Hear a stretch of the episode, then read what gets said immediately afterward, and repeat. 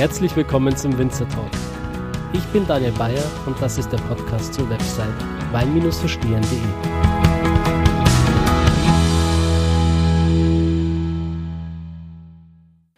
Ja, lieber Florian, herzlich willkommen im Winzer Talk. Daniel, grüß dich. Das war ja schon mal Hochdeutsch. Perfekt. Also grüß dich. Ja, sag ja kein Tiroler. kein Tiroler, sag ja nicht grüß dich. Servus, grüß dich. Servus. Florian, ich freue mich, dass du mit dabei bist im Winzer Talk. Heute zu später Stunde. Ja, heute ist spät geworden, ja. Jetzt haben wir 22 Uhr. Aber es war bisher sehr lohnend spät. Wir haben gut gegessen, Ja. wir haben gut getrunken, Ja. wir haben gut gequatscht. Und äh, haben eine schöne Weinreise hinter uns. Jo. Im wahrsten Sinne des Wortes. Meine Weinreise geht heute schon wieder zu Ende in Südtirol. Aber ja, Grund, warum ich diese Weinreise dieses Mal antreten durfte, war tatsächlich ihr, beziehungsweise auch deine Frau, die Judith. Aber bevor wir da jetzt im Detail einsteigen, wie das Ganze so weit gekommen ist, würde ich dich einfach mal bitten, dich kurz vorzustellen für die Zuhörer, damit die überhaupt wissen, äh, wer du bist.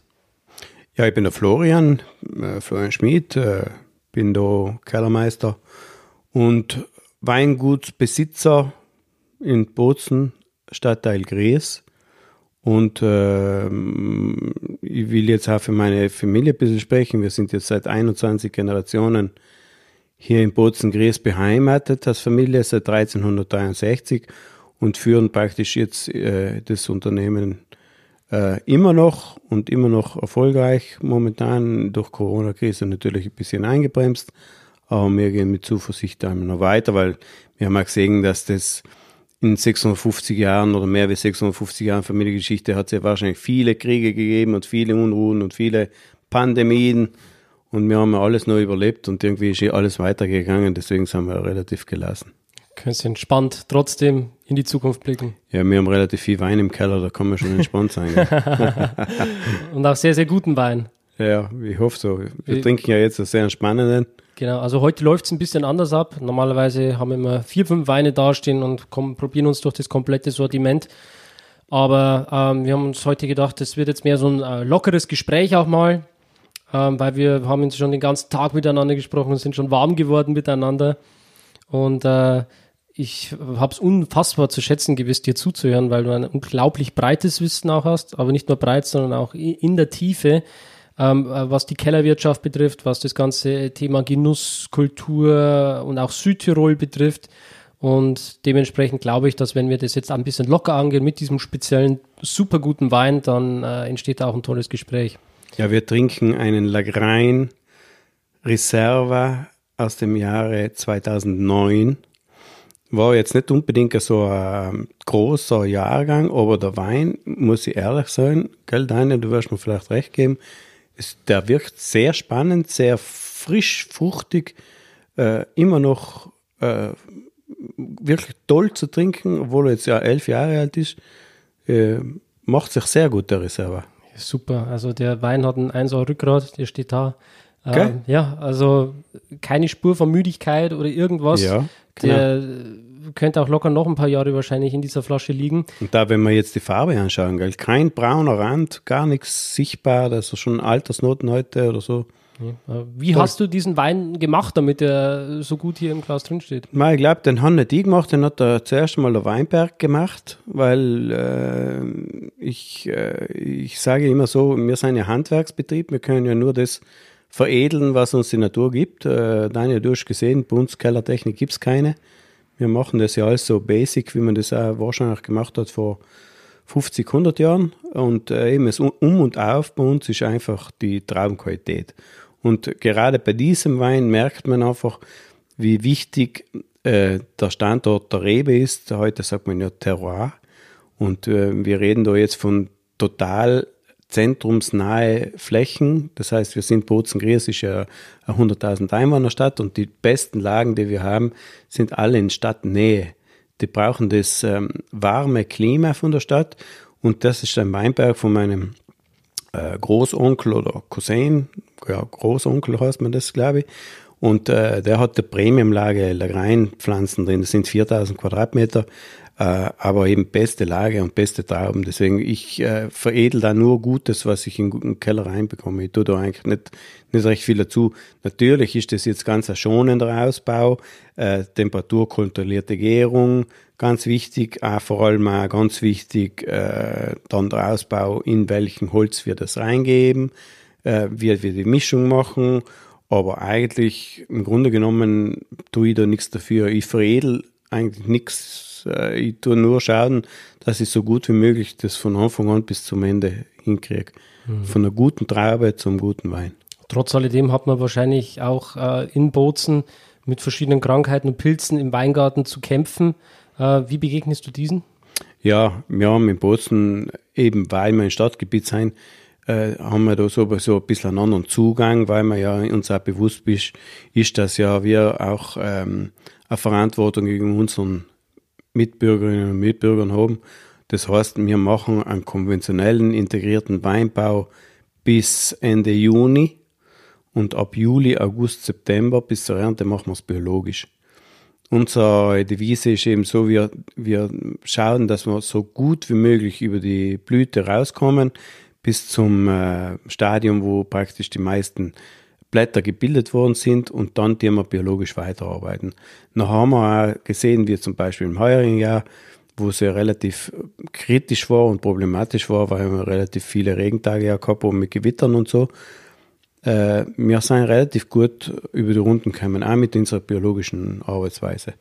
Und das machen wir eben auch aus, äh, soll ich sagen, aus, aus Gründen der Solidarität mit unseren Bürgerinnen und Bürgern da in der Stadt. Jetzt ist ähm, äh, Lakrein, den wir gerade im Glas haben, eine ähm, besondere Rebsorte für Bozen. Es ist eine autochtone Rebsorte. Ähm, du hast aber vorhin in der Weinprobe schon mal erwähnt, dass äh, Bozen einzigartig ist, was autochtone Rebsorten betrifft. Es gibt nämlich gleich zwei. Ja, genau. Wir haben in Bozen da, äh, jetzt will ich nicht sagen zwei Rebsorten, aber zwei autochtone Weine. Äh, das wäre zum einen eben, wie du jetzt gesagt hast, den Lagrein, der ja bei uns da das ideale Habitat hat und auch dort äh, zur Welt gekommen ist und eben auch dort leben tut. Und dann haben wir noch dazu ähm, den St. Magdalena, äh, der aus mindestens 90 Prozent äh, Vernatsch besteht, was bei euch in Deutschland heißt Trollinger, und 10 Prozent Lagrein. Wir haben noch alte Weinberge, wo jede zehnte Rebe eine Lagreinrebe ist. Automatisch haben wir 10% Lagrein mit schon drin in der Ernte. Ähm, es sind sehr spannende Weine, weil sie eben sehr fruchtig, frisch zu trinken sind. Es sind ganz schöne Begleiter zu Brotzeiten, zu, zu, zu geselligen Stunden.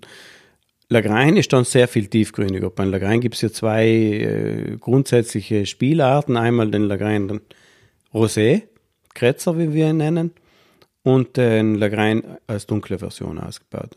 Einmal ist eben die Vergärung ohne Schale, Fruchtfleisch, Kerne, das wäre die Rosé-Version. Und einmal ist die äh, ganze Rotwein-Vinifizierung, das wird dann zum dunklen Rotwein, Lagrein. Und auch dort gibt es dann eben mehrere, jede Kellerei hat da andere äh, Ausbauformen, aber wir in unserem Betrieb haben wir drei verschiedene Linien. Wir haben die klassische Linie, wir haben die Linie Villa Schmid, was zu 30 Prozent im Brickhaus gebaut ist und dann haben wir noch in, in Topwein unseren Lagrin Reserve. Den wir jetzt im Glas haben. In 2,9er, ja. In französischer und amerikanischer Eiche? Genau. Wir haben das ein bisschen gemischt, weil die französische bietet ja viel Vanille und die amerikanische Eiche hat mehr äh, so Ledernoten, ein bisschen Tabaknoten, was auch sehr spannend sein, aber sehr weiche Tannine. Deswegen die Mischung ist da ganz interessant. Mir kommt vor, dass das das kriegen wir eben ganz gut hin. Nicht zu opulent eben die Weine. Ich bin ein Gegner von den ganzen äh, überstrapazierten Weinen, die so dicht sein und so gerbstoffintensiv und wo man eigentlich gerne verkosten tut, aber eigentlich nicht gerne trinken tut. Äh, wo ich eigentlich, ich, das bei mir, weil wir gehen relativ viel essen äh, bei unseren Kunden und, und, wir vermissen das teilweise bei vielen Weinen, dass sie einfach so einen Trinkfluss äh, garantieren, dass das auch so unserer Art entspricht. So, ich tue gern essen und trinken und, und äh, will ein zweites Glas auch noch trinken, nicht beim ersten da rumkauen. Das ist eigentlich nicht so meins. Der beste Wein ist immer der, wo die Flasche am Ende leer ist, oder? Auf jeden Fall, ja. Das Wichtigste. Das Wichtigste. Aber ich sehe, du hast keinen Wein mehr in deinem Glas drin. ja, der ist einfach zu gut. Ähm, ich würde noch eins nehmen. Okay. Wow, danke. Also solche Einschenkgeräusche, glaube ich, sind jetzt eine Premiere im Podcast. ich glaube, ich sollte Und da wirklich... kann man bei A- Anstoßgeräusch. Uh, yes. Also ich sollte öfters mal ohne Stativ aufnehmen, glaube ich. Kommt, glaube ich, noch authentischer rüber. Aber Ich denke, dieses Einschenkgeräusch, das äh, kann man dann auch an irgendeinen Werbepartner verkaufen, Genau. der, der das dann in seinem Werbeblock mit einspielen kann. Das machen wir gerade zu ganz seltenen Anlässen, machen wir das Einsteckgeräusch nicht. So klar und deutlich. Ja, das ist aber auch wirklich nur so schön, weil das der rein ist. Genau. Also und da in der glaub- Stube sitzen und so einen Wein genießen, gemütlich, ist schon auch was wert. Das hat auf jeden Fall Nicht in so einer anonymen Probierstube. so einer sterilen, Steril. Ist schon gemütlich, nicht? Da. total urig. Ja, äh, wo Gut, wir sitzen, wir sitzen in der Stube, der ist jetzt auch so äh, gebaut worden vor 100, das Haus ist ja jetzt 650 Jahre alt, die Stube ist aber so circa 120 Jahre alt und äh, eben mit Bildern beschmückt von unseren Ahnen. Ja, man, man fühlt sich hier so ein bisschen beobachtet. Das ist wie bei Harry Potter, wenn die ans Porträt hinkommen und, und die dann auf einmal anfangen, mit einem zu reden. Hinter dir sitzt der Anton und die Katharina. Servus.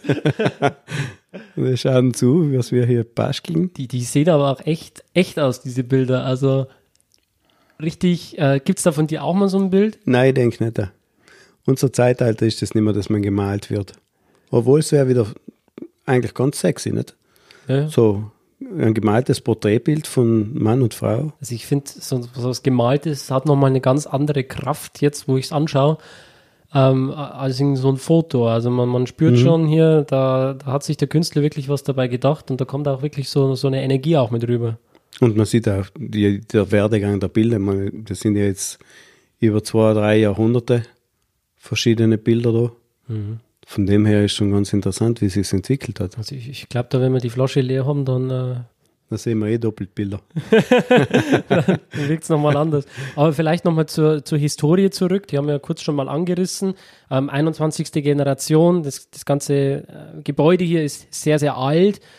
Und ähm, nichtsdestotrotz habt ihr jetzt auch einen ähm, Stall umgebaut zu äh, wunderschönen Suites, in der ich momentan auch wohnen darf. Vielleicht kannst du da mal kurz drauf eingehen, ähm, was euch zu dieser Idee gebracht hat und wie ihr das letztendlich umgesetzt habt.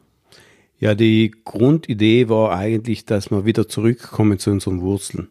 Ich ähm, habe äh, immer schon gespürt, ich, ich, ich mache Dinge, die ich zwar gerne mache, aber die mich eigentlich ständig überlasten. Und ähm, haben von, haben ja bis vor zwei Jahren eben noch zwei Feinkostgeschäfte in Deutschland geführt. Wir hatten eine sehr erfolgreiche Weinbar da in Bozen. Und äh, wir haben die ganzen Unternehmungen, haben die praktisch ähm, geschlossen oder zugemacht. Äh, Wir machen sie nicht mehr und wir sind dafür aber wieder zurückgegangen, den Weinberg selbst zu bearbeiten. Früher war das gemacht durch äh, Vertragswinzer, die das bearbeitet haben und jetzt machen wir es wieder selber. Und im Zuge dessen haben wir gesagt, wir wollen wieder zurück auch direkten Kontakt haben zu unseren Kunden und vor allem direkten Kontakt zu weinaffinen Menschen. Und wir merken, wir haben das ja schon früh gemerkt, wir denen gerne mit Leuten arbeiten, Judith und die sowieso. Und äh, mit Ferienwohnungen haben wir uns gedacht, wir bieten nicht normale Ferienwohnungen sondern machen das eben hochwertig. Wir machen es aber auch immer mit Bezug auf Wein und Geschichte und Kultur. Deswegen wird auch jeder Gast bei uns immer eine Kellerführung bekommen und immer eine Weinprobe bekommen.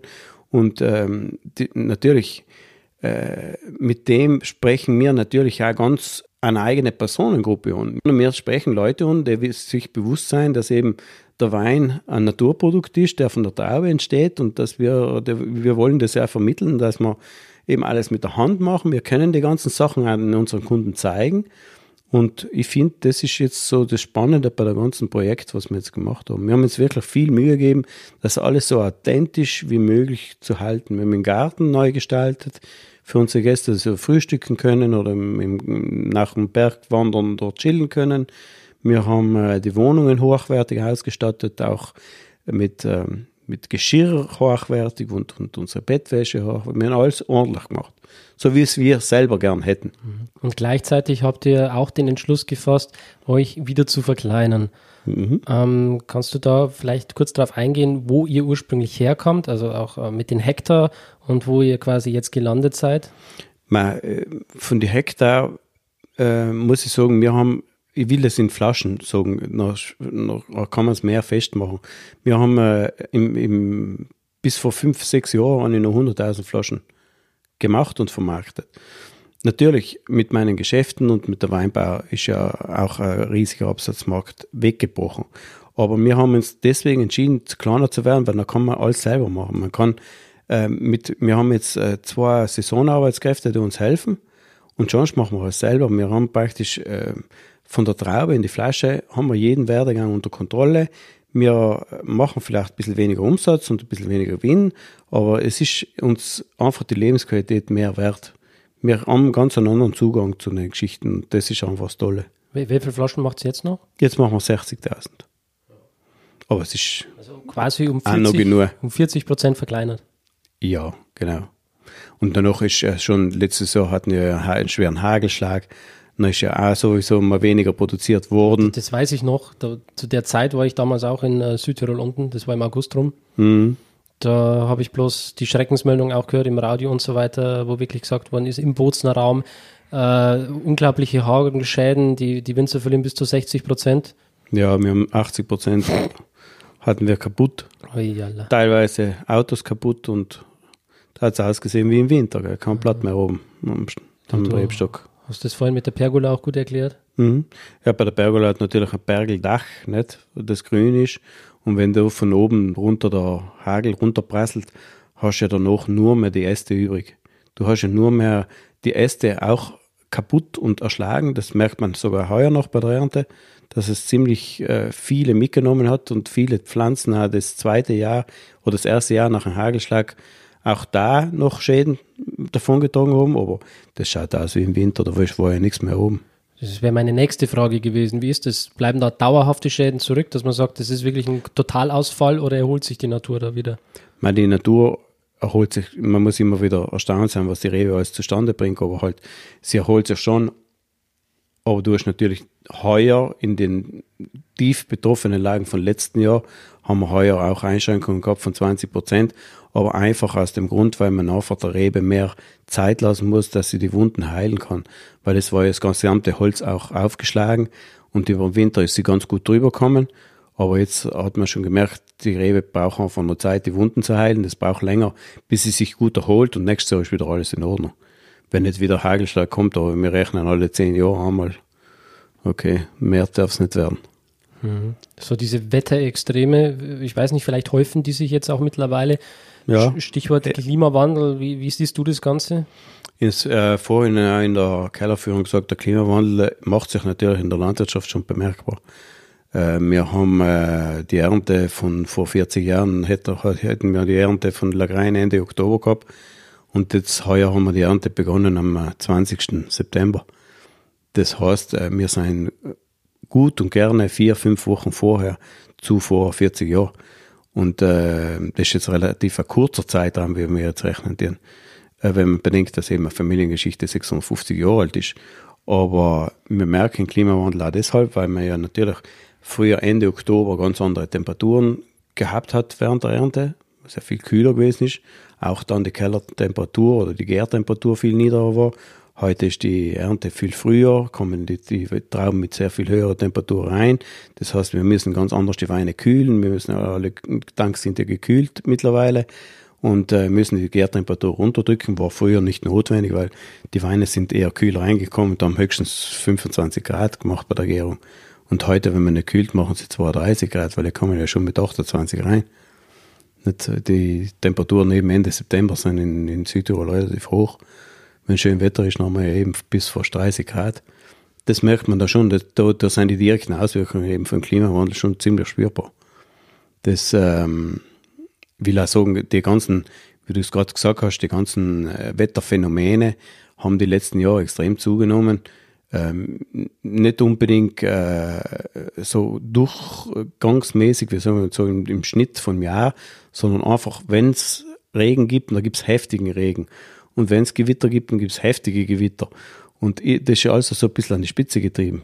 Vielleicht passt sich das Wetter der Gesellschaft an. Die Gesellschaft treibt auch alles an die Spitze. Aber wir merken das schon für heftig. Wir haben einen neuen Weinberg seit letztes Jahr und äh, seit letztem Jahr und, und haben es relativ steil und wir merken auch, wir haben eine gute Anlage und, und haben das gut gemacht, aber wir merken so Wetterphänomene wie jetzt vor zwei Wochen, wo es praktisch das Wochenende 100 mm regnet. 100 mm ist ein äh, Regen, ist ein Siebtel vom Gesamtregen, zum Beispiel in Franken, was 700 mm Regen das ganze Jahr hat. Und äh, in Südtirol haben wir halt vielleicht 1200, 1300 mm Regen das ganze Jahr. Und wenn du 100 mm zusammenkommen, wir haben jetzt wahrscheinlich in einem Monat, haben wir glaube ich 200 oder 250 gehabt, weil es immer wieder so Starkregenereignisse gegeben hat mit Überschwemmungen und quasi Katastrophen, fast Katastrophen und so Zeug. Merkt man schon ziemlich, dass da ein ziemlicher Wandel oder ziemlich was im Gange ist. Was, was tut man dagegen? Oder kann man sich davor schützen oder irgendetwas machen, auch für die Zukunft? Nein, ich glaube, da kannst du nichts machen. Ich glaube auch nicht, dass das unbedingt alles so hausgemacht ist. Ich glaube, das hängt auch viel zusammen mit Zyklen, die einfach die Natur braucht oder macht oder äh, sowas ist. Ich glaube, im Kleinen können wir da gar nichts machen. Also wir können uns nicht momentan im Kleinen schützen. Was wir gut machen können, ist uns einfach grundsätzlich überlegen, äh, als Gesellschaft, wohin soll die Reise gehen? Was, was wollen wir? Wollen wir, wir haben es heute auch schon einmal diskutiert, wollen wir eben das nachhaltig machen, wobei nachhaltig heißt eben ähm, der Bauer lebt von seiner Traube und wir machen Wein und leben vom Wein. Oder will ich das eben so auf die Spitze getrieben haben, alles industrialisiert, mit Vollernter, mit Laubschneider, mit volltechnologisch ausgestatteten Weinbau und auch Kellerwirtschaft. Dann ist das für uns halt wieder eine andere Ansichtsweise nicht. Ich finde, äh, wir müssen allgemein als Gesellschaft einfach wieder sagen, ich brauche nicht jeden Tag Fleisch, ich brauche nicht immer Halligalli, ich brauche nicht immer das größte, geilste Auto, schnellste, sondern einfach alles ein bisschen wieder zurückfahren. Ich will ja nicht sagen, dass wir verzichten auf den ganzen Zeug, aber dass wir es einfach ein bisschen normaler angehen. Einfach alles ein bisschen einfach ruhiger. Auch, ja, vielleicht auch mehr Wertschätzung und Dankbarkeit für die Dinge empfinden, die wir haben. Ja, finde ich ja. Ist ganz wichtig, glaube ich. Wir, sind zum Beispiel, wir sind sehr viel, wir sind Berggänger und äh, eine Devise des, des neuen Betriebes ist ja, wir dienen grundsätzlich Sonntag nicht arbeiten, was natürlich heuer ein bisschen ungünstig war, weil durch die Unwetter und durch äh, Umbaumaßnahmen äh, sind wir ein bisschen eingeschränkt geworden in unserer Bergsteiger-Tätigkeit. Aber wenn wir Sonntag Berg gehen, dann sind wir einfach dankbar. Dann sitzen wir mit ein Stück Speck und ein Stück Wurst auf irgendeinem Felsvorsprung und schauen in die Natur rein und sind da einfach glücklich. Und außerdem, da brauchst du keinen äh, 500 PS Auto dafür oder äh, in, in den teuersten, geilsten Wein. Da ist genug, wenn du einfach glücklich oben sitzt und da hast einen tollen Wein mit und sitzt oben und schaust aus und genießt die Landschaft und die Natur. Hast. Das seid natürlich ihr in Bozen besonders gesegnet mit der Schönheit der Natur. Ja, da haben wir Glück, in, einer, in einer guten Fleckchen Erde ja, zu wohnen. Ist herrlich. Ja. Wir haben auch zum Beispiel die ganze Lockdown-Phase jetzt als Bozen gesprochen, sehr gut überstanden, weil Bozen ist ja eingekesselt von verschiedenen Bergen. Und nachdem wir ja da ziemliche Einschränkungen gehabt haben, äh, sind wir ja immer wieder auf jeden einzelnen Berg hochgestiegen. Und wir haben ja alle Berge, wo 1000 Höhenmeter locker gehen kannst. Und wir sind da irgendwie immer wieder auf einen Berg, auf Jenesien raufgegangen, auf Ritten raufgegangen, auf Kolon raufgegangen. Dann hast du praktisch alles abgedeckt, alles von zu Hause aus. Immer per Pedes, ohne öffentlichen Verkehr, ohne Individualverkehr, ohne Auto, ohne gar nichts. Nur zu Fuß. Herrlich. Schon schön, ja. Ja, ähm, lass uns vielleicht noch mal ein bisschen in dieses Thema reingehen. Ähm, Handwerksbetrieb versus industrielle Weine. Das haben wir heute auch mal kurz angeschnitten. Ja, ist immer ein heikles Thema, gell? ist ein heikles Thema. Was würdest du sagen, unterscheidet dich jetzt am meisten von so einem Wein von der Stange? äh, wir haben das heute angeschnitten. Ich tue äh, ganz diplomatisch das Ergebnis Wein äh, kritisiere ich normalerweise nicht. Das Ergebnis Wein ist im Industriebetrieb gut, ist im Handwerksbetrieb gut. Äh, es ist nur die Entstehung von, vom Wein, das ist natürlich was anderes. Und äh, was mir am meisten unterscheidet, ist eben, glaube ich halt, ist von allen Handwerksbetrieben, so wie wir sind, so wie kleine Winzerbetriebe, dass wir grundsätzlich angewiesen sein auf eine Top-Traube. Alles andere kann der Industriebetrieb besser.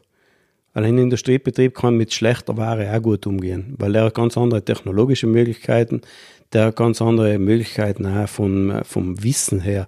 Äh, unsere Ausbildung als Winzer machen wir ja äh, jetzt zum Beispiel, ich bin Diplomlandwirt und äh, habe noch die, die Weintechnik-Ausbildung gemacht in Würzburg und äh, das ist ganz ein anderer Zugang zum Produkt Wein. Wir arbeiten mit den Händen, wir arbeiten mit Wissen, aber mit den Händen und, mit viel Erfahrung.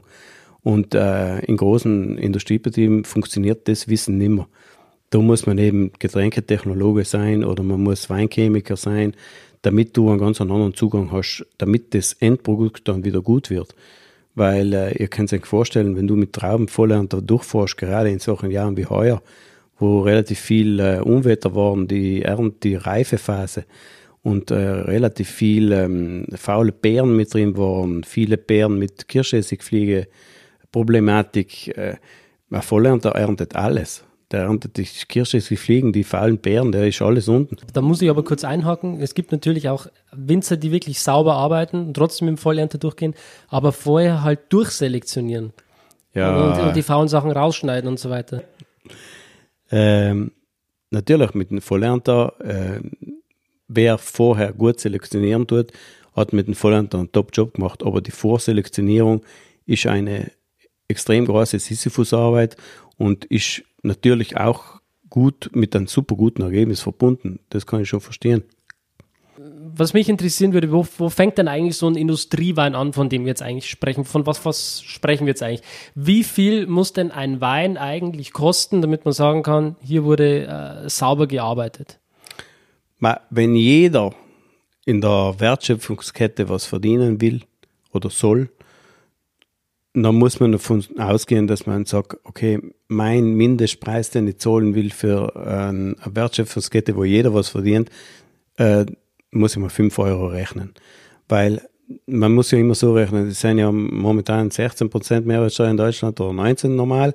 Das muss ja wegzählen. Dann muss ich mal 50 Cent wegzählen für die Ausstattung, mindestens. Dann zählst du noch mal ein bisschen was weg, was der Karton oder der Versand kostet. Dann zählst du weg, was die Kellerei verdienen will und dann äh, zählst du weg vielleicht dann noch der Vertrieb. Ähm, aber spätestens dort muss Schluss sein, weil der Bauer muss ja Geld verdienen. Also du kannst mit null Geld auch keine gute Traube produzieren, weil du da kannst ja nicht vom Bauer verlangen, dass er ähm, negativ arbeitet. Das heißt, wenn er was verdient, kann er sich bemühen und mit seinen Leuten einen tollen Job machen. Das haben wir gerade eben auch gesagt beim Traum zum Beispiel. Wenn der Bauer nichts verdient, dann kann er ja vorher nicht einmal ausselektionieren. Der kann sich das ja nicht leisten, der, der kann nicht mit Leuten reingehen. Ein kleines Beispiel, wir haben heuer äh, beim Gewürztraminer, was wir geerntet haben, haben wir äh, Erntekosten von circa 3000 Euro wegen äh, 8000 Quadratmeter Gewürztraminer. Das sind Zahlen, die sind äh, horrend hoch. Aber nur weil wir eben uns das Sisyphus-Arbeit angetan haben, eben jeden faulen Kern rauszuzupfen. Und der Traube hat halt einmal äh, zwischen sieben und acht, neun Trauben auf einen Rebstock oben. Und wenn man da jede Traube äh, bei 4400 Rebstöcken in die Hand nehmen muss und das auszupfen muss, das dauert ewig. Und da sage ich, okay, 5 Euro muss die Flasche mindestens kosten, damit theoretisch der Weinbauer auch noch Geld verdient. Und man kann sich vorstellen, bei Weinen, die 2,99 Euro kosten oder eben 1,99 Euro, ja, der Einzige, der da was verdient, ist der, wahrscheinlich der, der Laden, der das Zeug verkauft. Weil sicherlich nicht der Weinbauer, weil so, sowas funktioniert nicht, das ist einfach zu günstig. Und damit der selbst dann noch was verkaufen kann, muss es natürlich eine extrem große Masse sein, eine große Menge, oder? Ja, sowieso.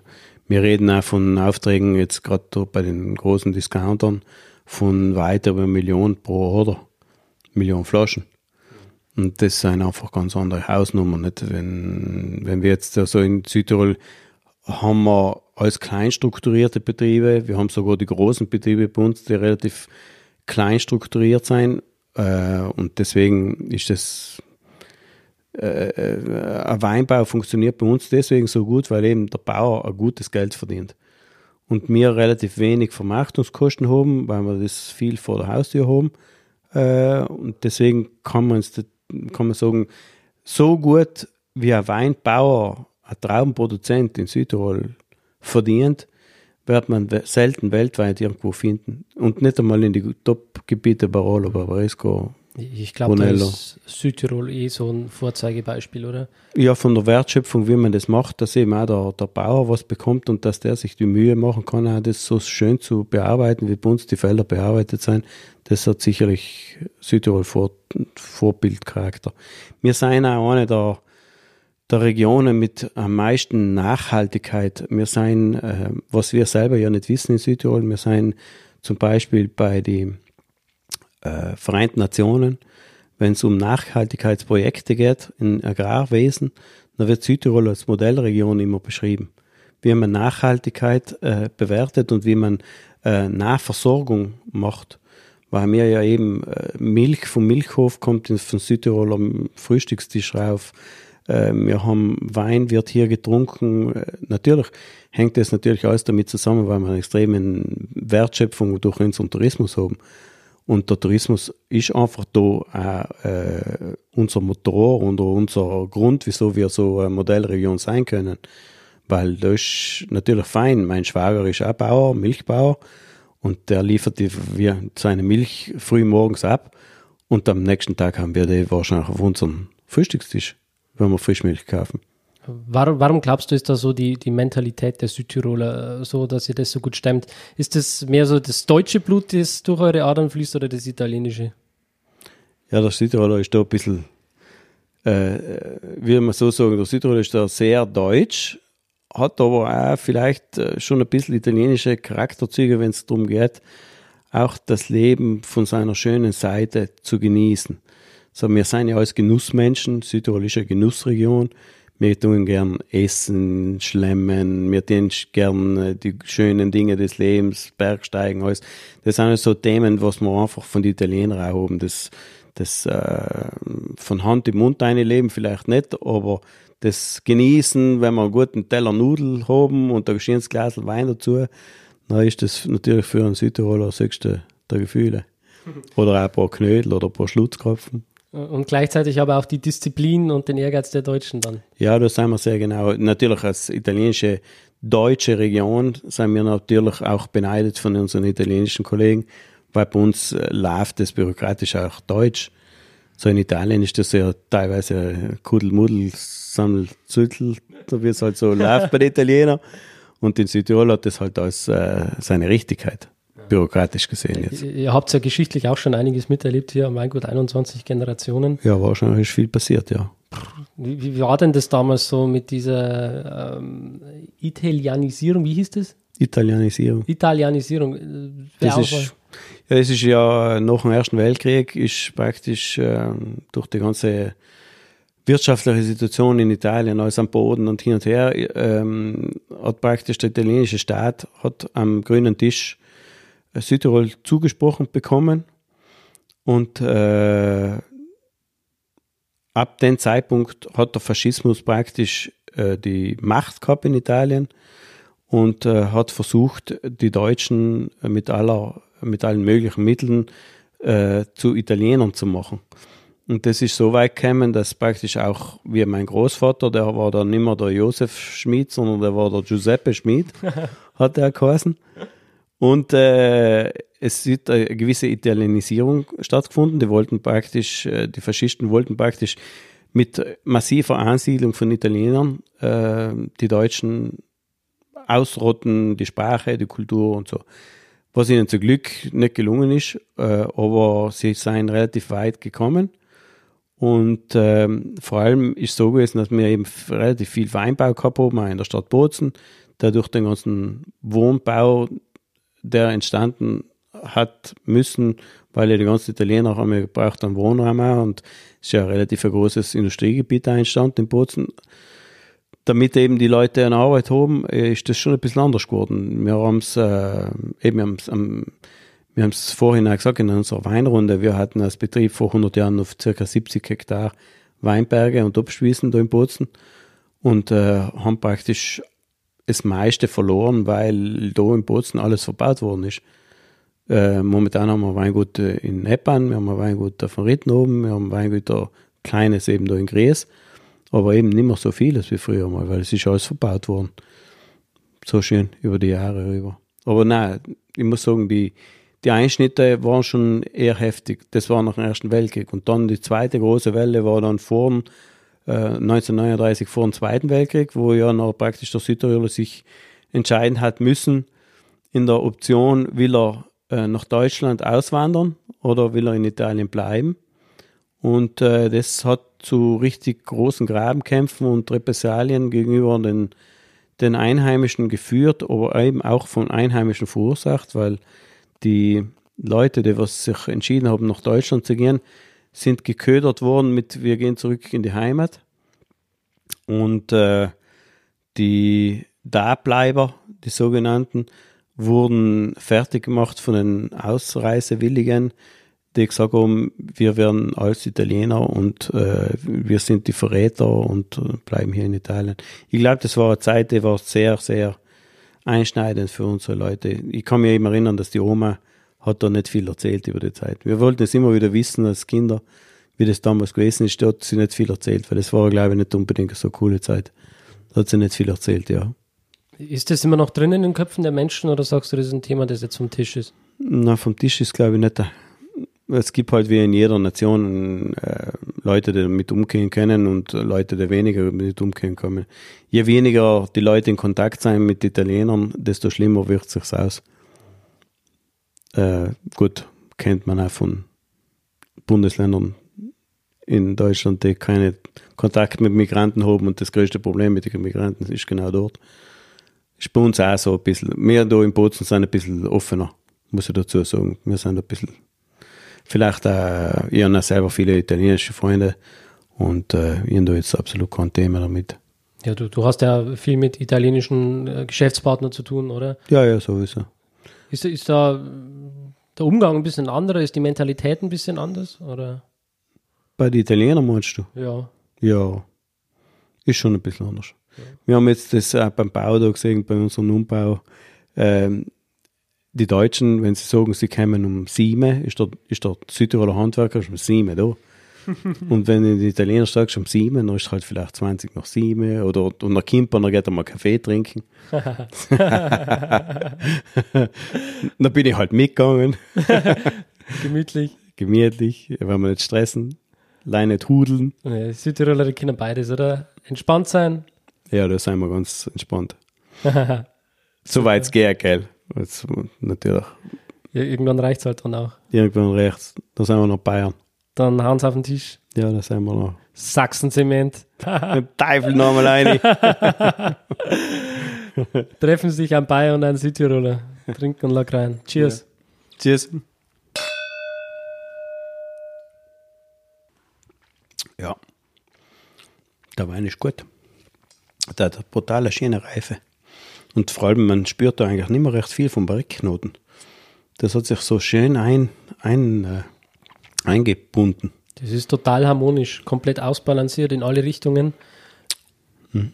Und ähm, ich finde dieses äh, hinten raus, diese, diese Säure, das nochmal so klack macht, mhm. man sagt, hey, nimm noch einen Schluck. Weißt du, was ich meine? Ja. Kann man gut dazu als Glas trinken. Ja, das hat der Wein. Ist ja klar noch der Philosoph. Hat, auf gell? der einen Seite hat er so diese, diese Kraft, diese, ähm, dieses Rückgrat, mhm. mit dem er äh, wirklich steht, und auf der anderen Seite hat er aber auch diese Leichtigkeit, diesen Trinkfluss, den er auslöst. Ja, cool. Schöne Geschichte. Also großes Kompliment mhm. an dich. Haben wir unten im Keller gefunden. Haben wir gefunden. Im ja. Tiefen. Ja, dein, dein Weinkeller ist auch ähm, sehr historisch. Wie, wie alt ist der? Der ist halt 650 Jahre alt. Wir waren vorhin unten, geht ja zwei Stockhörter unter die Erde. Und das Interessante ist eigentlich, dass nach 650 Jahren eigentlich das Haus noch picobello dasteht. So, es ist ja nicht modernes Haus, aber es ist ein Steinhaus, Steinen gebaut, Bachsteine. Aber wir haben keinen Schimmel im Keller. Wir haben extrem viel Luftöffnungen, damit die Luft zirkulieren kann. Haben sie früher so gebaut. Damit eben immer ein bisschen eine kleine Luftzirkulation ist, damit das Raumklima gut ist. Und das merkt man schon im Keller, ist eine gewisse Tiefe, eine gewisse Ruhe ist schon drin. Wenn man unten im, überhaupt im Barrikkeller unten steht, dann kommt man schon vor, ist ja so, eben der Raum wirkt ruhig. Für einen Wein, glaube ich, ideal. Ich finde das allem so cool. Ist auch wichtig, dass der Wein seine Ruhe hat, oder? Ja, ich glaube schon, es ist ja so, äh, vielleicht durch, auch durch den Stress der letzten Jahre äh, habe ich das nicht gemacht, aber mir kommt vor, das habe ich eigentlich ganz gut unter, in Unterbewusstsein gut gemacht. Ich rühre eigentlich normalerweise die Weine, die ich einmal ins Barrik reingetan habe, rühre ich ein ganzes Jahr nicht mehr an. Das tue ich bewusst irgendwie vermeiden, äh, weil mir vorkommt, je mehr ich mich beschäftige mit einem Wein, der im Fass liegt und der eigentlich reifen soll, je mehr ich da jetzt immer wieder aufmache und dann koste ich wieder und dann schaue ich wieder und so, da kommt mir vor, kommt mir irgendwie kommt mir immer der leichte Verdacht, ich muss da noch was machen. Das eigentlich, da muss ich, da muss ich filtrieren nochmal mittendrin, wäre vielleicht gescheit und so. Aber wenn ich das nicht mache, dann ist eigentlich viel gescheiter für den Wein. Weil der Wein kann sich da selber entwickeln, ich greife nicht ein. Und nach einem Jahr, bei den ganzen Fässern, was wir unten haben, wir haben ja nicht so viele, wir haben ja durchschnittlich um die 50 Fässer, äh, da sind halt einmal ein paar Fässer drunter, die sind halt nicht gut. Da werden sie, kommen sie halt nicht in Reserve rein. Ist ja auch wurscht. Habe ich halt ein Jahr viel Wein und dann Jahr ein bisschen weniger Wein. Das muss man äh, bei so, bei, die, bei der Spitzenlinie muss man das irgendwie auch so sich erlauben können, sagen wir mal so. Ich erlaube mir ja jetzt eh schon seit drei Monaten, dass ich den nicht abfüllen tue. Obwohl die Kunden jetzt wirklich heftig äh, den brauchen würden. Also ich fand, wie ich ihn vorhin im Glas hatte, der, also ich wüsste nicht, was ich da jetzt noch verbessern könnte. Ja, jetzt nächste Woche geht er in die Flasche. Ja. Der Druck meiner Frau wird zu groß. ja, es ist, glaube ich, auch Zeit. Ja, es war, es wird wirklich, Zeit. war wirklich gut und Aber man muss eben ein bisschen Zeit lassen. Das Gehudle geht nicht gut. Man muss einfach, der Wein, der Wein braucht Zeit, der Winzer braucht Zeit und der Kunde muss auch die Zeit mitnehmen. Bei den Premium-Produkten ist das so. Gehen wir nochmal auf die Kellertechnik ein. Du hast ja gesagt, ihr, ihr arbeitet ähm, die eine Hälfte des Jahres ähm, ganz normal konventionell und die andere Hälfte des Jahres biologisch. Wie, wie schaut es bei euch mit Hefen aus? Setzt ihr äh, auf äh, Spontanvergärung oder verwendet ihr da andere Hefen? Wir machen normalerweise einen Hefeansatz bei der Gärung. Das heißt, wir den einmal ähm, mit der ersten Partie, die reinkommt, mache ich einen, einen Ansatz, der richtig gut gärt. Und der wird nachher weitergezogen in alle Partien, die reinkommt. Das heißt, ich habe allem eine Spontangärung mit äh, Reinzuchthese einmal beimpft und so geht es dann weiter. So mache ich das noch bei, bei jedem Wein. Noch habe ich das eigentlich relativ gut unter Kontrolle. Heuer war es ein bisschen grenzwertig, weil heuer äh, haben wir die Ernte über fast drei Wochen hergezogen, die Rotweinernte. Und was normalerweise nicht der Fall ist, weil normalerweise haben wir die Rotweinernte in zehn Tagen rum oder in so acht, neun Tagen ist die Rotweinernte rum und heuer waren wir fast 20, ja, nicht ganz 20 Tage unterwegs. Woran lag's? Ja, eben, weil zuerst haben wir geerntet, dann haben wir ausgeschnitten und danach haben wir wieder reifen lassen und dann haben wir wieder geerntet. Und dann haben wir wieder reifen gelassen eine Woche und dann haben wir gesagt, okay, jetzt müssen wir es runter machen, bevor uns der Schimmelpilz alles restliche erntet. Haben wir gesagt, die müssen noch ernten. Und deswegen ist es halt ein bisschen länger heuer gegangen. Aber es war aber auch erfolgreich. Die Gärung ist heuer reibungslos und schön über die Bühne gegangen. Ja, bevor wir jetzt langsam zum Ende kommen, äh, möchte ich dir gerne noch eine philosophische Frage stellen. Schön. Philosoph wir trinken einen philosophischen Wein. Und dann passt eine philosophische Frage. Ja, weil bei solchen Weinen sind allem so philosophische Ansätze dabei. Weil ich sage, eben so Reserveweine sollte man ja eigentlich nicht zum Essen trinken. Ich trinke eigentlich viel lieber zum Essen die, die Linie drunter, die Villa Schmidt-Linie, wo nur ein bisschen Barrik drin ist. Und danach, wenn man zusammensitzt, dann trinke ich gerne Reserve. Weil dann redet man tiefgründiger. Ja, und man ist noch mehr bei der Sache, also noch mehr Ja. beim Wein auch, kann sich noch besser Ja. darauf konzentrieren. Ja, ähm, du bist jetzt 50 Jahre alt, ähm, bist ein sehr reflektierter Mensch, blickst bestimmt äh, auch gern öfters mal zurück in, auf dein Leben, fragst dich vielleicht auch selbst, äh, Mache viel. ja, die Entscheidungen und so weiter, die man getroffen hat. Ja, obwohl ich schon ein Mensch bin, der was nach vorne schaut. Gell? Nicht, so, ich schaue gern zurück, was ich, was ich geleistet habe. bin aber schon ein Mensch, was eher nach vorne schaut. Weil sonst würde ja jetzt die Krise bekommen, in der Ja, ganzen Corona-Krise. Es ist manchmal interessant zurückzublicken, denn manchmal verstehen wir Dinge nicht gleich, wenn sie passieren. Man Mhm. fragt sich, was das jetzt für einen Sinn hat. Und öfters versteht man es dann im Nachhinein erst, wenn man nochmal so zurückblickt. Genau. Ein weiser Mann, wenn wir gerade bei Philosophie sind, hat man gesagt, man kann das Leben nur vorwärts leben, aber nur rückwärts verstehen. Genau. Und in diesem Sinne würde ich dich gerne fragen, wenn du jetzt so einen äh, Blick zurückwirfst in den, in den Rückspiegel deines Lebens und du siehst ein 18-jähriges Ich vor dir stehen. Ui, ui, ui, 18. 18. Ui, da war noch Motocross und Mädchen und Ja, da war nicht Weinberg nein. angesagt. Aber, aber, Andere Dinge waren toller. aber du siehst jetzt diesen 18-jährigen Florian genau. und du weißt, was er alles erleben wird. Welchen Ratschlag würdest du diesem 18-jährigen Florian geben? Äh, das klingt jetzt vielleicht ein bisschen überheblich und äh, vielleicht selbst überschätzt, aber ich würde es genau wieder so machen. Muss ich sagen. Wir haben eigentlich immer zu gewissen Zeiten Vollgas gegeben und dann ist wieder genossen, mein Leben. Und äh, es ist in meinem Leben viel passiert. Auch äh, viel äh, schwere Schicksalsschläge passiert, aber eben nur mit dem Vorwärtsschauen, wie wir vorhin gesagt haben, geht's weiter. Und vor allem, wenn ich das jetzt als 18-Jähriger mein Leben anschaue, dann würde ich sagen, finde ich das eigentlich toll, was ich da draus gemacht habe. Und da, wo ich jetzt da stehe. Aber es geht jetzt nicht darum, äh, was zu verändern, sondern einfach nur, du hast jetzt die Möglichkeit, dir selbst den Ratschlag zu geben. Du, dein 18-jähriges Ich weiß ja nicht, was, was kommt. Ja. ich weiß, praktisch, ich muss mir einen Ratschlag geben, obwohl ich nicht weiß, was kommt. Also dein 18-jähriges Ich weiß es nicht.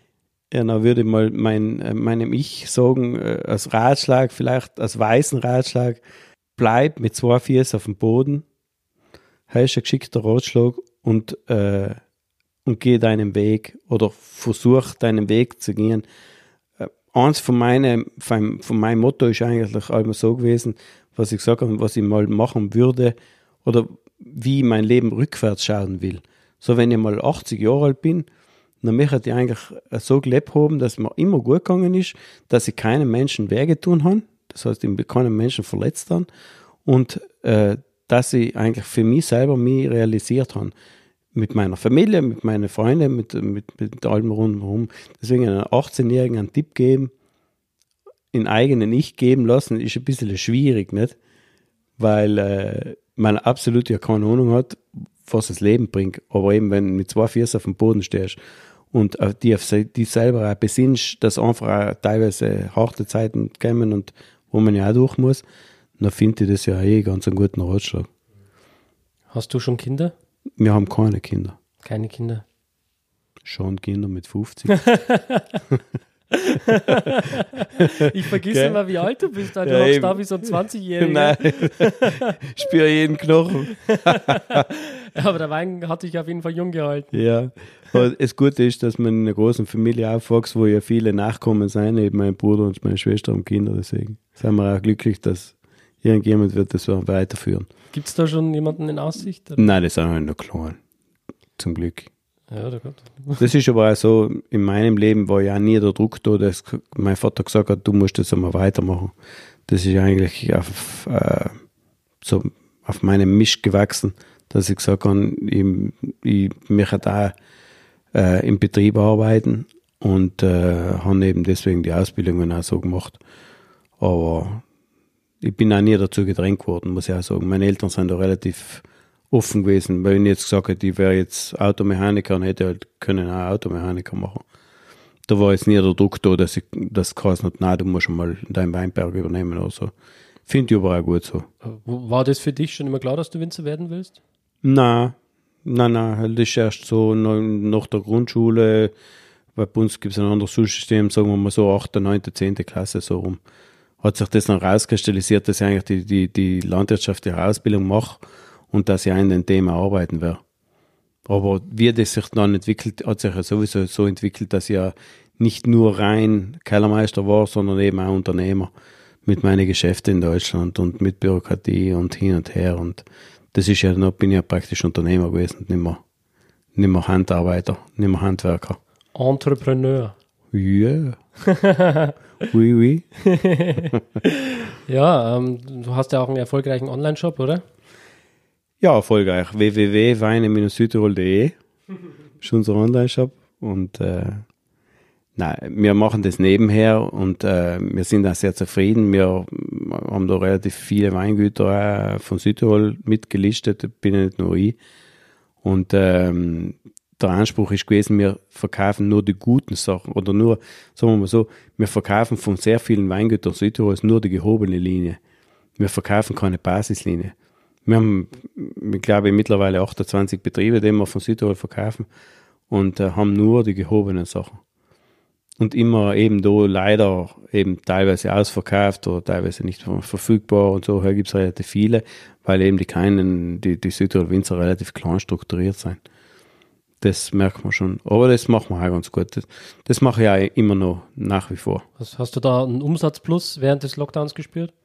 Ja, schon. Wir haben relativ viel gut gearbeitet. Am Anfang des Lockdowns, die ersten zwei Monate, drei Monate, ist schon Halligalli gewesen.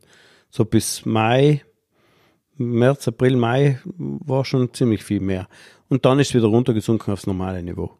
Aber vielleicht auch wieder, weil es ja eine Öffnung gegeben hat und die Leute wieder rausgekannt haben und so. Also ich habe mal gelesen, so der Online-Umsatz ist bis 34 Prozent gestiegen in Deutschland.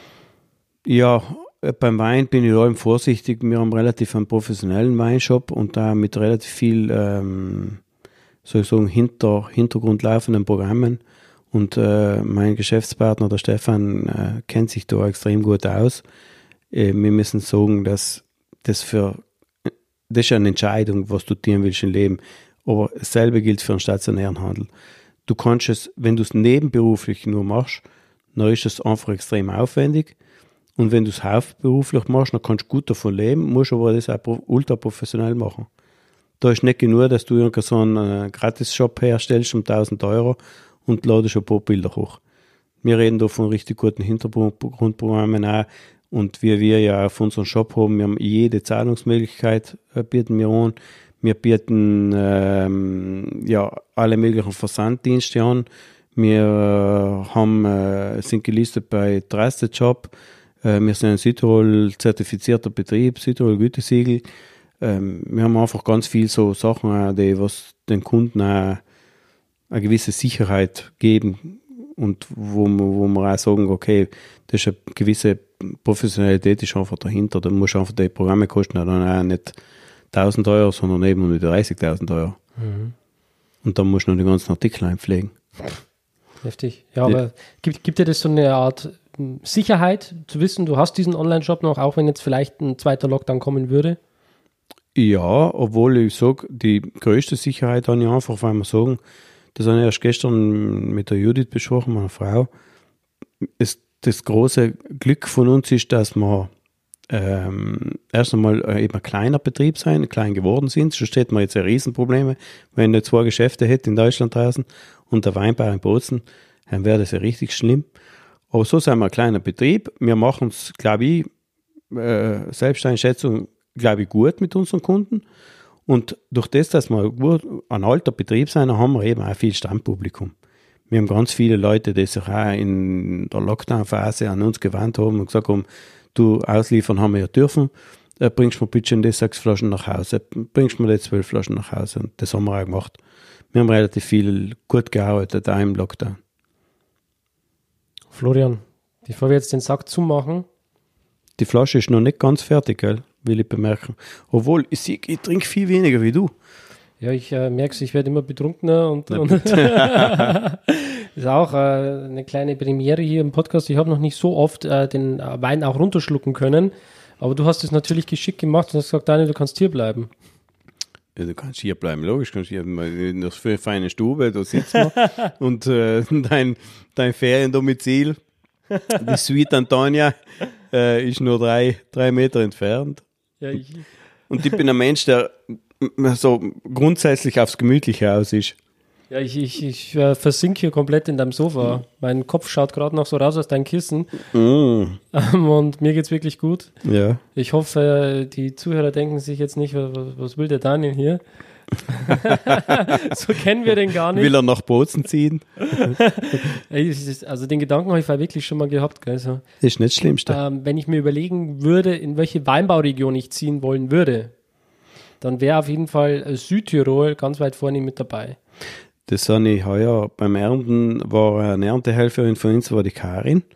Äh, die kommt äh, ursprünglich aus Jena und war eigentlich, ist eine Aussteigerin und hat eigentlich unterrichtet auf der Universität. Äh, und äh, dann habe ich gesagt, ja Karin, was machst du da im, im Südtirol, wieso wohnst du da? Weil sie sich bei einigen Urlauben sich gedacht hat, so Südtirol ist so eine geile Region, Wein und Berge und Genuss und der Gardasee ist nicht weit und das Meer ist auch nicht so weit. Und äh, da trifft eben die italienische Lebensart auf die deutsche Genauigkeit und das gefällt ihr richtig gut.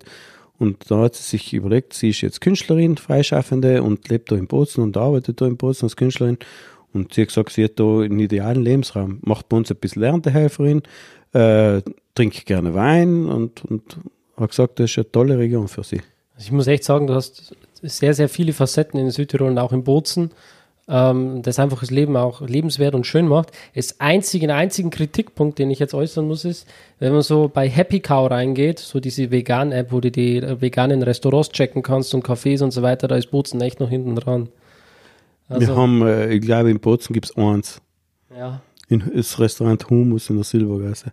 ah, das, Das habe ist- ich gesehen, ja. Das ist vegetarisch und äh, vegan. Warst du da schon? Nein, die Judith geht da hin und wieder. Hm. Ja, da, also, Der macht es aber ganz gut. ja, Der kocht auch gut. Hm. Da wär, also ich war jetzt zum Beispiel ähm, letzte Woche in Trier und da, wenn du halt schaust, da gibt es echt geile, geile Sachen, so vegan. Da gibt es einen veganen Mexikaner zum Beispiel in Trier. Pachamama, Shoutout an dieser Stelle. Ja. Da habe ich die besten Enchiladas ever gegessen. Die waren so lecker. Ich habe mir tierisch meine Finger verbrannt, weil die gusseiserne Pfanne so sakrisch heiß war und ich wollte so schnell zum Herziehen. Aber ja, da, da würde natürlich Du. dann die Moselregion einen Punkt bekommen. Ecker, Ja, wo es auch wunderschön ist an der Mosel. ja, bin ich auch schon gewesen. Vor zwei Jahren eine Weinreise gemacht. Wir machen natürlich sehr viele Weinreisen. Wenn wir, wenn wir reisen, muss irgendwo ein Wein mit dabei sein. Wir waren auch natürlich auch schon in Holland in Urlaub. Schlimmes Thema, gell? Holland, aber äh, interessanterweise im Süden von Holland gibt es Wein. Es gibt einen, in Seeland Wein und es gibt sogar auf der Insel Texel, ganz im Norden, gibt es ein Weingut. Im Hauptort, in Den Kok, sind wir mit dem Rad vorbeigefahren, gibt es ein Weingut. Da hat 1,4 Hektar Weinbau dort und der Wein war, ich muss sagen, nicht einmal schlecht. Was waren das für Sorten? Das war Solaris, so eine Biwi-Sorte. Ah, Die reift ja relativ früh bei uns, da ist ja schon Anfang August pronto. Und äh, ein Freund von mir zum Beispiel hat den in Bayern in, in Bayern gesetzt. Das ist ja jetzt auf 700 Meter Höhe. Erstens einmal, und Bayern tiefster, da ist ja kein Obst- und Weinbau dort. Und äh, der hat heuer mit 95 Grad Öchsle geerntet. Äh, ja, äh, zwar erst jetzt vor einer Woche, wir reden jetzt von Anfang Oktober, aber der hat äh, Solaris gut geerntet, muss ich sagen. Der hat so richtig einen guten Wein. das sind so Ja. 13% Alkohol, hä? Ja, so umgerechnet, das ist circa fast 13% Alkohol. Und auf Texel haben wir das auch getrunken und es war eigentlich ganz gut. Die haben halt auch ganz eine späte Ernte. Aber es war gut. Deswegen, wir machen Weinreisen eben auch zurückzukommen zu der Mosel und die war sehr begeistert von der, von der Landschaft, erstens, weil das sind wirklich tolle Sch- Schleifen da an der Mosel da. Traumhaft. Und die, und die Weinhänge, der, der Klöf, der Nacktarsch heißt die eine Lage und wie heißen die alle? Wählen nach Sonnenuhr Ja. so. Ja, wunderbar. Wir haben eben einen Weinberg, wir sind mit Schiffen eben runtergefahren und sind dann über zwei Schleifen drüber gegangen. Als Tiroler sucht man sich halt so einen Berg, Ja. war es halt ein Hügel, aber es hat äh, extrem toll und Spaß gemacht da. Es ist eine ganz tolle Region. Gefällt Ja. mir sehr gut. Und die Weine sind einfach, Riesling ist einfach toll. Und das ist auch sehr, sehr weitläufig, dieses Gebiet. Mhm. Also äh, man kann da locker ein, eineinhalb bis zwei Stunden, wenn nicht sogar noch länger, mal rauf und runter fahren. Dann, dann kann man die Saar noch äh, entlang fahren. Ja. Und man, man hat so das Gefühl, das hört nie auf. Ja, ist mir uns auch vorgekommen, weil du ja da praktisch von Koblenz rein. Ja, Und in Koblenz bist du ja, glaube ich, noch Mittelrhein, Weinbaugebiet. Das startet in Koblenz, glaube ich, die, die Mosel. genau. Eben, da fährst du ja ewig da rein. Und dann fährst du runter nach, nach, bis nach Trier. Ja. Dann, dann fährst du runter. Äh, Mo Mosel und Ruwer, genau. noch. Das ist schon ein tolles Gebiet, hat mir ganz gut gefallen. Ja, und hast auch verschiedene äh, Terroirs insgesamt wieder bis zum äh, an der Mo- Obermosel mit dem Muschelkalkboden, Mhm. äh, wo du super schöne Pinot Noirs sogar auch machen kannst. Mhm. Oder runter dann an die Saar, wo es diese wunderbaren äh, feinherben Rieslinge auch gibt, die du auch schon angesprochen hast. Ich glaube, du bist dem Ganzen auch nicht abgeneigt. Nein, Und äh, Riesling trinke ich gern. ja, Ich finde Riesling extrem spannend, das Wein als Sorte. Weil Riesling ist äh, äh, so schwierig, weil Riesling so bodengebunden ist. Als einzige, so wenige Sorten sind so extrem bodengebunden, weil der Riesling, wenn er keinen gut gescheiten Boden hat oder nicht seinen Boden hat, nachher wird es halt ein, ein weißer Wein. Aber kein richtiger schöner Weißwein. Und Riesling ist einfach spannend. Besonders Feinherb habe ich gern. Trinke ich gern gute Sachen. Mal gute Sachen verkostet, gut. Auch einfache Sachen gekostet, das ist auch ganz, ganz interessant, weil in Deutschland gibt es auch, gibt's auch ganz einfache Weingüter und da sehr spannende Sachen und da sehr, sehr tolle Weingüter mit, mit richtig mondänen Gewächsen. Molitor oder so. Waren wir auch dabei. ja, So schön. man darf sich nicht verschließen vor der Außenwelt. Nein, Reisen. vor allem, man muss immer 360 Grad Blickwinkel haben. Und alles ein bisschen mitnehmen, was halt geht im Leben. Genau, wir leben nur einmal. Deswegen trinken wir auch nur einmal und wenn wir, wenn wir trinken, trinken wir was Gescheites. Dann, dann, ja, dann trinken wir was Gescheites, wie diesen Lagrein hier. Und sonst trinken wir Wasser. Aber Wasser brauchen wir zum Zähneputzen. Genau. Hat dein Papa gesagt, oder? Ja, zu meiner Frau, wo wir das erste Mal essen waren. Hat sie Wasser bestellt und hat mein Papa gesagt, musst du Zähne putzen oder was? Florian, Ja, wo erreichen dich die Menschen, wenn die sagen, boah, äh, der Podcast war jetzt so unterhaltsam, mit dem Florian würde ich mich gern ein bisschen äh, auch privat länger unterhalten. mich erreichen die Menschen praktisch täglich, fast täglich im, im Weingut hier in Bozen, Fagenstraße 50. Oder eben auch, äh, im Weinberg in auf dem Ritten in Unterplatten, wo ich ja relativ häufig auch dort arbeiten tue. Aber nein, normalerweise sind wir da im, im, im Weinbaubetrieb und immer Donnerstag haben wir ja am Abend immer unsere Kellertour um 17 Uhr mit Weinprobe und mit Familiengeschichten und sonstigen Geschichten, was man erzählen kann. Und, und wenn die Leute jetzt nicht gerade aus Südtirol kommen, sondern nur so ein äh, Handy oder ein Laptop zur Hand haben, Na, schauen Sie rein unter www.schmiederbratner.it und äh, sehen sich dort unsere neuen äh, Suiten an, die wir gemacht haben mit sehr schönen Fotos und eine schöne neue Homepage und äh, auf Social Media sind wir ja auf Instagram schmied.obrautner, glaube ich. und unter Facebook auch, glaube ich. So, ihr, ihr merkt, ich kenne mich bei Wein aus, aber bei dem ganzen Social-Zeug ist meine Frau da die, die Herdenführerin. ja, die ist jetzt gerade im Urlaub gefahren. Ja, der hat sie sich verdient. Heuer war, war, waren wir brav, muss ich so sagen. Aber ich fahre mit meinen Freunden später noch in die Toskana in Urlaub. Und deswegen, aber Urlaub, gell. Wir sprechen von Freitagnachmittag und Sonntagnach, Sonntagnachmittag. Bei mir und bei ihr. Das ist unser Urlaub heuer. Da bleibt wenig Zeit, um richtig abzuschalten. Ja, das stimmt. Aber nächstes Jahr wird es schon besser. Hoffen wir mal. Morgen, morgen, nur nicht heute. Ja, eben. Nächstes Jahr schaut mal vielleicht eine Woche raus. Genau. Naja, machen wir schon. Ja, Florian, ich würde dir äh, die Ehre geben, die letzten Worte an die Zuhörer zu richten. Ja, was soll ich sagen? Es hat mir riesen Spaß gemacht, muss ich sagen, mit äh, so einem, äh, ein Kompliment an Daniel, weil ich äh, absolut, ich meine, ich gehe ja immer so unvorbereitet in die Geschichten rein, ich kenne mich ja nicht aus in den ganzen Bereich Bloggen, Social Media und so, aber ich muss sagen, äh, äh, ein sehr feiner Mensch und das hat mir riesen Spaß gemacht, weil äh, jetzt gerade bei dir kommt mir vor, du bist zwar erst Anfang 30, ein junger Tupf, wie man in Südtirol sagt, aber bist sehr gut vorbereitet und, und hast ein, extrem gutes Wissen und willst das Wissen eben auch vermitteln und das finde ich äh, so unterschiedlich zu normalen Bloggern, sage ich mal so, die was alles ein bisschen können. Der eine tut halt Parfüm und Kleider und alles mögliche bloggen und da kommentieren Und bei dir ist das System ein Wein, aber du machst das eben richtig fundiert und mit Hintergrundwissen. Das hat mich, äh, deswegen muss ich sagen, höchsten Respekt, weil es macht keiner oder wir haben ein bisschen informiert eben auch im Netz. Das ist äh, so in deiner Form, ist das wirklich toll. Muss ich sagen, Kompliment. Hat mir riesen Spaß gemacht. Ich hoffe, unsere Wege kreuzen sich nochmal und ich hoffe auch an alle Zuhörerinnen und Zuhörer, dass wir uns einmal da bei uns am Weingut sehen, dass man das auch so direkt vermitteln kann. Ich, äh, ich kann es euch nur wärmstens empfehlen. Schaut beim äh, Florian vorbei und bei der Judith, seiner Frau. Ihr werdet hellauf begeistert sein und äh, vielen Dank für die lieben, herzlichen Worte. Das weiß ich wirklich zu schätzen. Ja, gerne. Wow, also wir reden so, wie uns der Schnabel gewachsen ist, deswegen im Wein liegt die Wahrheit. Wenn wir noch ein bisschen aus, austrinken, die Flasche. Nein, jetzt viel haben wir nicht mehr. Habe ich auch einen Artikel drüber geschrieben. In Vino Veritas. In Wiener Veritas. Wo, woher kommt dieses Sprichwort? Woher kommt das Sprichwort? Kann man nachlesen auf meinem Blog. Okay. Kleiner Cliffhanger. okay. Einfach mal eingeben. Dann wisst ihr es. Alright. Bis zum nächsten Mal. Gut. Ciao, ciao. Tschüss. Vielen Dank.